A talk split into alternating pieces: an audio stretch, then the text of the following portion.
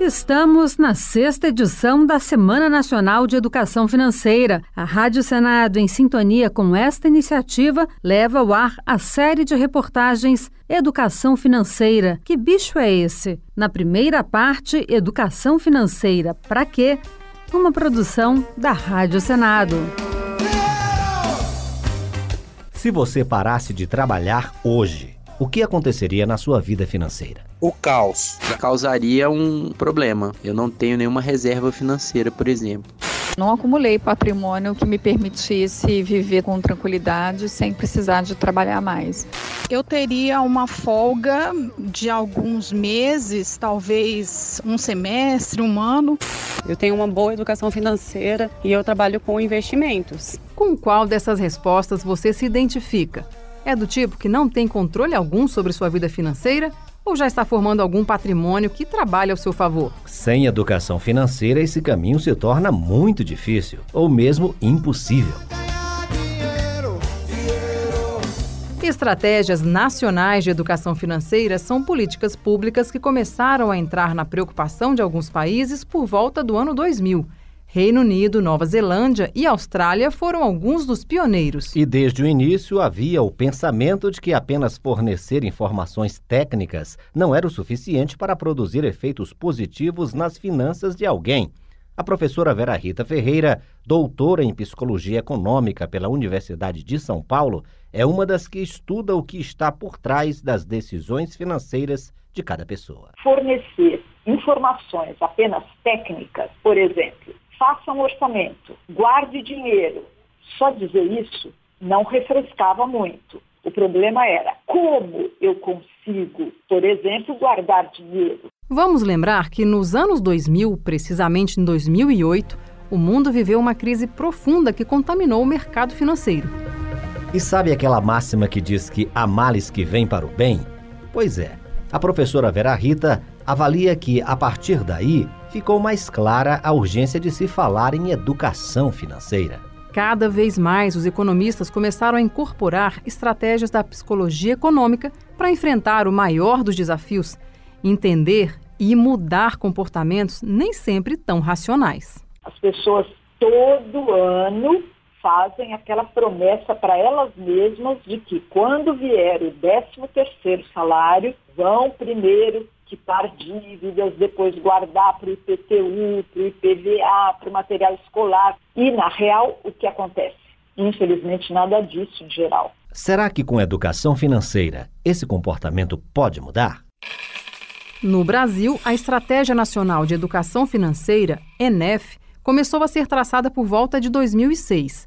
E um dos objetivos é tornar obrigatória a disciplina de educação financeira a partir do ano 2020, já no ano que vem, para toda a rede de ensino. E então, o que será que a professora Vera Rita acha disso? Vai ser a primeira vez que a gente vai ter no país uma geração mais capacitada financeiramente. Essas crianças que já vão receber todo esse conteúdo, que vai passar a fazer parte da vida delas, vão chegar na vida adulta com outros hábitos para ter uma vida financeira sustentável ao longo do tempo. Esses livros da Estratégia Nacional de Educação Financeira estão disponíveis gratuitamente pela internet. A professora Vera Rita Ferreira foi uma das consultoras que participou da elaboração do conteúdo. É material que certamente fez falta para a Gláucia Porto. Hoje, com 45 anos, ela lamenta não ter recebido orientação financeira desde a infância. Quando criança eu não tive educação financeira, né? Não recebi assim nem em casa, nem na escola. Vários dos conceitos do, do que é preciso saber para ter uma vida financeira equilibrada, né? Esse conhecimento que faltou não só para Gláucia, mas para grande parte das pessoas, hoje está disponível de forma gratuita em diversos meios, além dos livros oficiais. O Banco Central é um deles. Há um departamento que produz conteúdo informativo, com vídeos, calculadoras de finanças e tudo de forma gratuita pelo site. Você acha que a educação financeira pode dar resultado? Escute o que diz o Luiz Mansur. Ele é chefe do Departamento de Promoção da Cidadania Financeira do Banco Central. Ela tem impacto no desenvolvimento econômico. A gente sabe que o cidadão planeja o consumo de forma apropriada, ele tem uma propensão maior a poupar e ele faz um uso mais responsável do crédito afetando o custo total do crédito para toda a população. Deus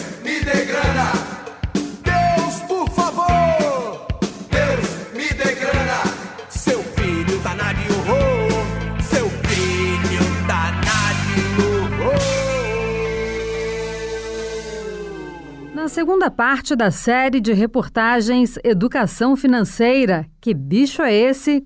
Como investir se você ainda está num mar de dívidas? Uma produção da Rádio Senado. Deus me dê grana. Deus, por favor. Qual vai ser a forma de pagamento? Cartão de crédito. Eu gostaria de dividir em 10 vezes. Ok, mas tem juros? Hum, pode ser. Esse diálogo que está no material educativo do Banco Central é um caso típico que mostra o momento em que o cidadão pode começar a se enrolar com o cartão de crédito. Esse cartãozinho de plástico que cabe na carteira muitas vezes não cabe no bolso.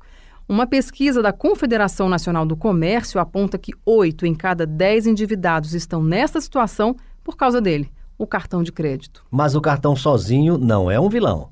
O problema por trás dele está na mente de quem usa. E é aí que a economia vai buscar ajuda na psicologia para entender o comportamento das pessoas com o dinheiro. A professora Vera Rita Ferreira, que é doutora em psicologia econômica, dá uma dica para quem precisa mudar o comportamento em relação à gastança no cartão. Quando a gente usa um cartão, a gente não sente que o dinheiro está indo embora de verdade a gente sente mais quando usa dinheiro vivo. Então, se a pessoa estiver muito endividada, vai ser melhor usar dinheiro vivo no lugar de cartão.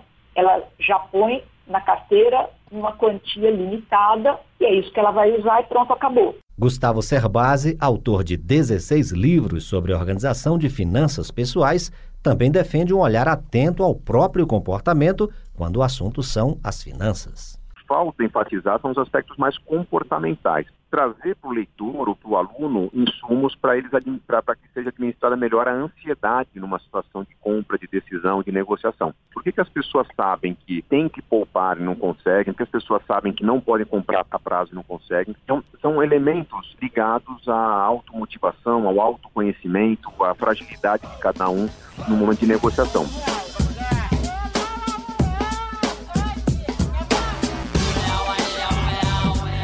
Ganhar e gastar dinheiro será necessário sempre. E o cartão pode deixar de ser um vilão nessa rotina. Pensando nisso, Carolina Ligoc, fundadora da Oficina das Finanças e autora de livros de educação financeira, teve um projeto selecionado pelo Banco Central para educar crianças a usarem um cartão desde cedo. É o projeto Meu Primeiro Cartão, que está em fase final de desenvolvimento. A ideia é começar a dar acesso ao cartão é, de débito com as crianças vinculado a uma plataforma, vinculado a uma conta poupança. E com esse cartão, a gente vai ter a oportunidade de ensinar tanto as crianças como as famílias a fazer a gestão do fluxo de dinheiro é, a partir da própria utilização. E como o cartão é um grande desafio lidar com o cartão, é um grande desafio enxergar o dinheiro que está por trás do cartão, né? As pessoas vão gastando, vão gastando, tem ali o crédito. Então as famílias vão poder dar o dinheiro e o pai também vai poder ver como é que a criança está fazendo a gestão desse fluxo. No Senado há projetos que também estão em análise para dar uma força para os adultos que não tiveram o aprendizado necessário e acabaram endividados. Um projeto do senador Fernando Bezerra Coelho, do MDB de Pernambuco, cria alternativas para renegociar os débitos por meio de acordo judicial. A chamada insolvência civil já existe nos Estados Unidos e na França e evita a falência de pessoas com dívidas que ultrapassem o valor dos bens penhoráveis. Nós vamos dar um prazo de cinco anos para a regularização dos seus compromissos, mas prevê também que o devedor possa comparecer perante o juiz para que se possa fazer uma avaliação de todo o seu quadro de dívidas e reescalonar todos os seus pagamentos por um prazo de até cinco anos. Então você já viu. Para sair do cartão, para não deixar as dívidas crescerem, tem que olhar para o que você vem fazendo nos últimos tempos. Um pouco de educação financeira desde criança seria o ideal. Mas para quem já cresceu e tem que dar um jeito de sair do buraco, aí vai mais uma dica da Carolina Ligoc, da Oficina das Finanças. De repente, na carteira, colocar um bilhetinho né? Se você já percebe que você usa mal o cartão de crédito, que ele não te ajuda, gruda uma etiqueta no seu cartão de crédito. Eu preciso mesmo dessa compra. Isso vai me ajudar, vai me aproximar dos meus objetivos.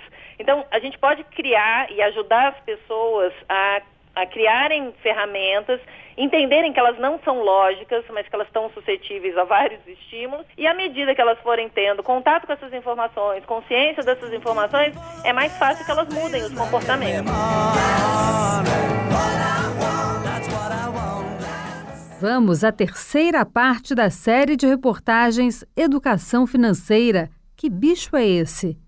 Hoje queremos saber quem tem medo de investir. Dinheiro na mão é vendaval. É vendaval na vida de um sonhador. Uma das grandes barreiras para muita gente é justamente se imaginar como investidor. Ou pensar, ah, investir é coisa para rico. Mas afinal, quem ganha pouco também pode guardar dinheiro? Maria de Jesus Pereira é um exemplo prático do que os especialistas dizem na teoria. Ela saiu de Imperatriz, no Maranhão, para Brasília, onde trabalha há mais de 20 anos como diarista. Quando eu recebo meu pagamento, eu divido ele em três partes. Uma parte é para eu pagar meu aluguel. Uma segunda parte é para mim gastar, comprar besteira, assim, mais coisa de comer, né? E a terceira parte eu guardo. Desde o primeiro mês que eu comecei, eu cheguei aqui em Brasília que eu comecei a trabalhar. Pouco, mas sempre eu tenho. Felipe Miranda, CEO da Empíricos, entende que pessoas com baixa renda são as que mais precisam entender a importância de formar uma reserva financeira. Depois, o desafio é buscar o acesso ao mundo dos investimentos. Essa história de que investir é para rico está por fora, né? Ao contrário, né, quem mais precisa investir né, e crescer o seu patrimônio é justamente quem não é tão rico assim. E hoje, as plataformas de investimento, ou mesmo os bancos, permitem ao cidadão comum, com pouco dinheiro, começar a construir patrimônio a partir de bons investimentos. Então, eu não tenho dúvida de que o cidadão comum pode sim e deve começar a investir. Pois é, a primeira barreira é entender que todos podem se tornar investidores. No Brasil, de acordo com o levantamento do Banco Central, apenas 32% das pessoas guardam dinheiro. Esse número é considerado baixo, mas pelo menos aumentou nos últimos anos, mesmo em período de crise. Luiz Mansur, chefe do Departamento de Promoção da Cidadania Financeira do Banco Central, alerta que poupar não é ter dinheiro sobrando, é planejar, assim como já faz a Maria de Jesus. Eu não espero que o dinheiro vá sobrar sem que você faça nenhum planejamento. Né? Não vá gastando sem planejamento financeiro, porque muito provavelmente o seu dinheiro não vai sobrar. Planeje para que o dinheiro sobre. Não espere o dinheiro sobrar para que você poupe. Mas será que guardar dinheiro é a mesma coisa que investir? A Ana Cláudia Leone, superintendente de educação da Ambima, Associação Brasileira das Entidades de Mercados Financeiros, mostra que não. Há uma diferença entre poupar e investir. Na verdade, entre guardar dinheiro e investir. Para muitas pessoas, deixar guardado, ou seja, fora do meu acesso, do meu impulso de gastar, já é um, uma opção. Então, por isso que as pessoas às vezes deixam dinheiro guardado na poupança. E elas imaginam os investimentos para essa coisa de ficar rico, porque ela não consegue deixar tangível os investimentos para os seus objetivos de vida. Com o dinheiro guardado, são muitas as informações sobre investimento. Ana Leone, da Ambima, acha que hoje já há excesso de informação disponível e, para não se perder, o melhor caminho é definir o que será feito com o dinheiro. O que eu sempre aconselho é defina um objetivo. Então, olha, o que eu quero? Eu quero é, sair das dívidas, então é um tipo de informação que eu preciso buscar eu quero começar a investir, é outro tipo de informação. Eu quero investir para uma viagem de curto prazo, então você vai fechando essas, essas opções até você chegar naquilo que você precisa. Para investir o dinheiro que sobra, é preciso ter em mente alguns princípios do investimento, de acordo com a orientação da Comissão de Valores Mobiliários, a CVM. Isso é simples. Significa definir a quantia que você quer aplicar por quanto tempo, saber o seu perfil de risco, se é conservador, moderado ou arrojado. E esse perfil é conhecido quando você responde um questionário na própria instituição onde você vai aplicar o dinheiro. E por onde começar? Hoje é possível receber relatórios gratuitos sobre como andam os principais índices do mercado que influenciam nos seus investimentos. Um dos relatórios gratuitos que traz essas informações é o Focus, do Banco Central. Mas no mercado também existem os relatórios que são pagos, com indicações mais específicas. Felipe Miranda, que responde por um deles, explica o que deve ser levado em conta na hora de avaliar uma dica de investimento. Primeiro, ela precisa de uma fonte independente, né? ela precisa ver se a pessoa com quem ela está falando, que primeiro é o seu gerente do banco, o gerente do banco ele está alinhado com o investidor ou ele tem incentivos para vender um produto que gera mais taxa para o banco, obviamente que ele vai tentar convencer a pessoa física a investir nisso. Então, se você está entrando num site que está te passando informações, qual o interesse daquele site? Né? Como ele ganha dinheiro? Na série da reportagem especial Educação Financeira, Que Bicho é Esse? Vamos falar sobre Bolsa de Valores. Por que poucas pessoas investem nesse mercado? É possível um cidadão comum comprar ações? Na quarta parte do especial. Uma produção da Rádio Senado.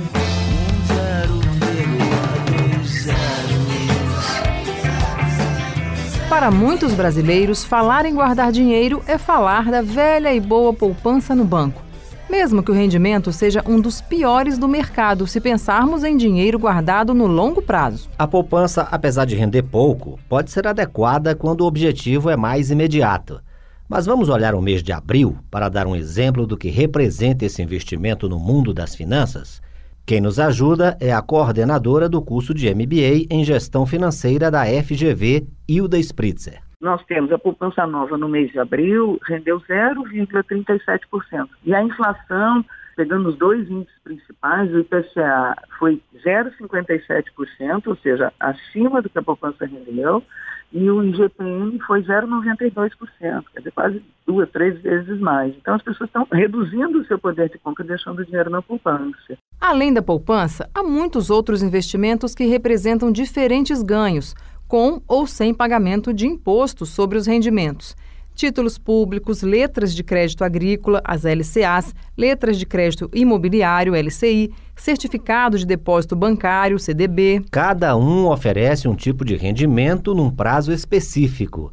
Se para você isso é uma sopa de letrinhas, a professora Hilda mostra que é mais simples do que parece. Na realidade, tudo se refere a uma troca né, de um papel, né, que é um título, por recursos. Né? Então, um título público, um CDB, né? um LCA, LCI, enfim, toda essa sopa de letrinhas, na realidade é uma coisa muito simples, é você abrindo mão do seu recurso em troca de um recurso maior lá no, na frente. Né? Toda essa gama de investimentos citados representam o que se chama de renda fixa, ou seja, atrelada a um rendimento definido – na outra ponta, temos a renda variável, em que as mais conhecidas são as ações na Bolsa de Valores. No Brasil, a B3 é o principal mercado de negociação desses papéis e no mês de abril chegou a um milhão de CPFs, ou seja, um milhão de pessoas físicas que passaram a investir na Bolsa Brasileira.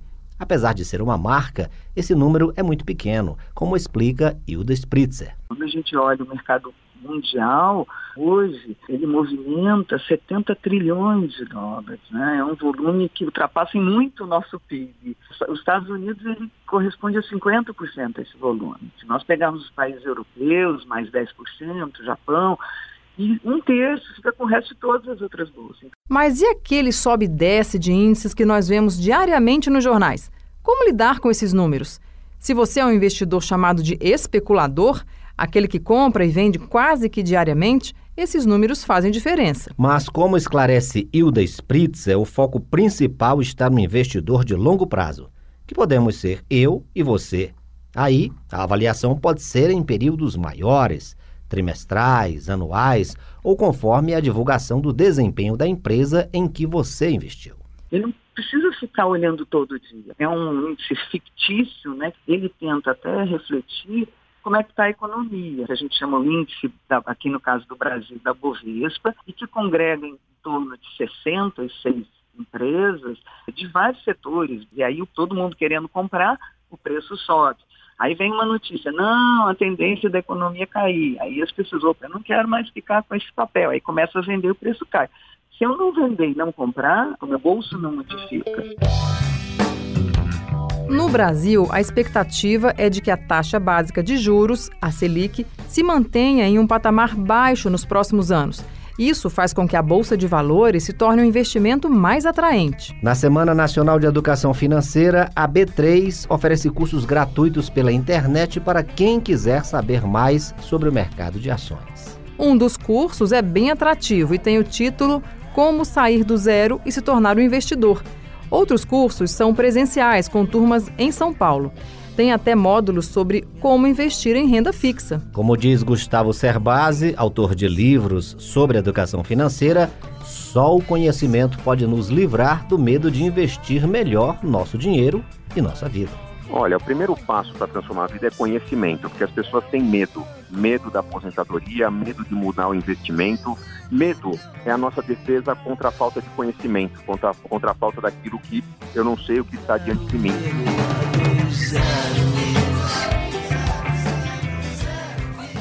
Chegamos à última parte da reportagem especial Educação Financeira Que Bicho é Esse?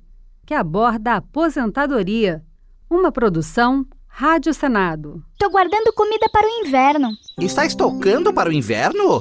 Para quê? Divirta-se, aproveite o verão. Vou me preocupar quando o inverno chegar. Quem nunca ouviu a história da cigarra e da formiga? É uma fábula antiga atribuída ao escritor grego Esopo, onde se trata um pouco sobre o valor do trabalho para acumular riquezas e poupança para as horas incertas. Para o planejador financeiro Walter Police, essa história infantil retrata bem o que acontece hoje no comportamento das pessoas em relação ao dinheiro. A gente precisa mudar um pouco a cultura do imediatismo, do eu quero agora, para falar talvez eu queira, mas eu posso esperar um pouco mais. E enquanto eu espero, o dinheiro cresce. Com isso, hoje eu vou ter menos, mas no futuro eu vou ter bem mais. É mais ou menos como a cigarra e a formiga. Um dos maiores aliados na educação financeira é a ação do tempo, se usado a seu favor. 20, 40 anos de reservas podem representar a tão sonhada liberdade financeira. Mas quem consegue essa disciplina? O jovem Rafael Porto da Cruz, de 17 anos, que o diga. Se fosse bem pouquinho dinheiro, eu acho que eu conseguiria fazer uma poupança para daqui a 40 anos. Mas eu ia ficar muito tentado a mexer nela direto, porque 40 anos é muito tempo, né? O meu problema é saber que tem. Se tem sobrando, eu posso gastar. Isso eu acho bem ruim, porque na hora que eu preciso, eu não tenho mais. A Viviane Caroline, de 36 anos, que vive com o orçamento todo comprometido com as contas, também não está pensando no futuro. Nunca pensei em poupar pela aposentadoria e como eu me vejo daqui a 10 anos trabalhando. Já o Eduardo Toloá, de 16 anos, que é muito controlado, até consegue se imaginar poupando, mas não por um prazo tão grande. Olha, eu acho que eu seria capaz de sim investir numa poupança. Acho 40 anos um tempo muito vago, muito distante. Talvez uma poupança de 10 anos ou 15 seja algo mais possível e mais provável. A farmacêutica já aposentada Irma Tanabe queria voltar no tempo para pensar melhor os investimentos que hoje ela busca para abrir um negócio nessa fase da vida. Você nunca pensa num futuro tão longe assim, né? Só quando você chega perto mesmo é que você começa a pensar um pouquinho. No caso, eu já cheguei, né? Já sou aposentada e eu fico pensando, poderia ter, né? Feito um pé de meia, feito alguns investimentos e nunca vi. Já Ana Ligoque Silva, de 15 anos, é um exemplo de que educação financeira desde cedo pode fazer toda a diferença. Tendo a, a base, sou capaz hoje em dia de pensar e fazer uma poupança para daqui a 40 anos, já pensando no meu futuro. Mas, em geral, as pessoas têm dificuldade de se enxergar lá na frente. E não só no Brasil, mas no mundo todo, isso é um problema. E é a razão de existir a Previdência, como mostra o consultor do Senado, Pedro Neri. Quer dizer, a ideia de que as pessoas não vão poupar adequadamente se forem deixadas sozinhas e por isso o Estado deve intervir e deve filiar obrigatoriamente as pessoas, exigir contribuições desde jovem para que exista um sistema de aposentadoria. Ele ressalta que a população jovem é especialmente afetada pela falta de renda e, lógico, pela ausência de uma reserva. É uma geração que vai é, herdar esse, esse ônus de um sistema previdenciário e de um Estado com gastos muito elevados. É uma geração que está saindo de uma recessão. A gente passa por uma, uma gravíssima crise de emprego dos mais jovens. E é muito difícil se falar em educação financeira para quem não tem nenhuma carteira assinada, né? Então, é, tem muito trabalho para ser feito com essa geração mais jovem mesmo. O consultor do Senado cita até um estudo que comprova a dificuldade do nosso cérebro em tomar decisões que impactam no futuro. Em relação à educação financeira, em relação à previdência, existem estudos muito interessantes mostrando que por exemplo, fazendo é, imagens do nosso cérebro, quando a gente está pensando na gente no futuro, é como se a gente estivesse pensando em outra pessoa. Para Pedro Neri, toda conscientização é pouco para levar ao caminho da previdência, da poupança, como na história da cigarra e da formiga. Tem um, um pensador, é até um guru do mercado financeiro, um autor best-seller, que é o Nassim Taleb, e ele diz que o maior risco financeiro que as pessoas correm hoje é o de viver demais, sem perceber, né, sem se preparar adequadamente, porque a gente está passando por ganhos expressivos de expectativa de vida e a gente tende a viver mais do que nossos pais, mais do que os nossos avós, então, a gente tem que se preparar para isso, para passar uma boa parte da nossa vida despoupando, né? Quer dizer, vivendo daquilo que a gente acumulou quando a gente podia trabalhar.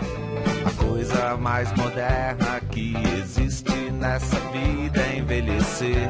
Reportagem, produção e apresentação Samara Sadek e Gesiel Carvalho. Trabalhos técnicos Josevaldo Souza, locução Lia Passarinho. Edição Paula Groba. Uma produção da Rádio Senado.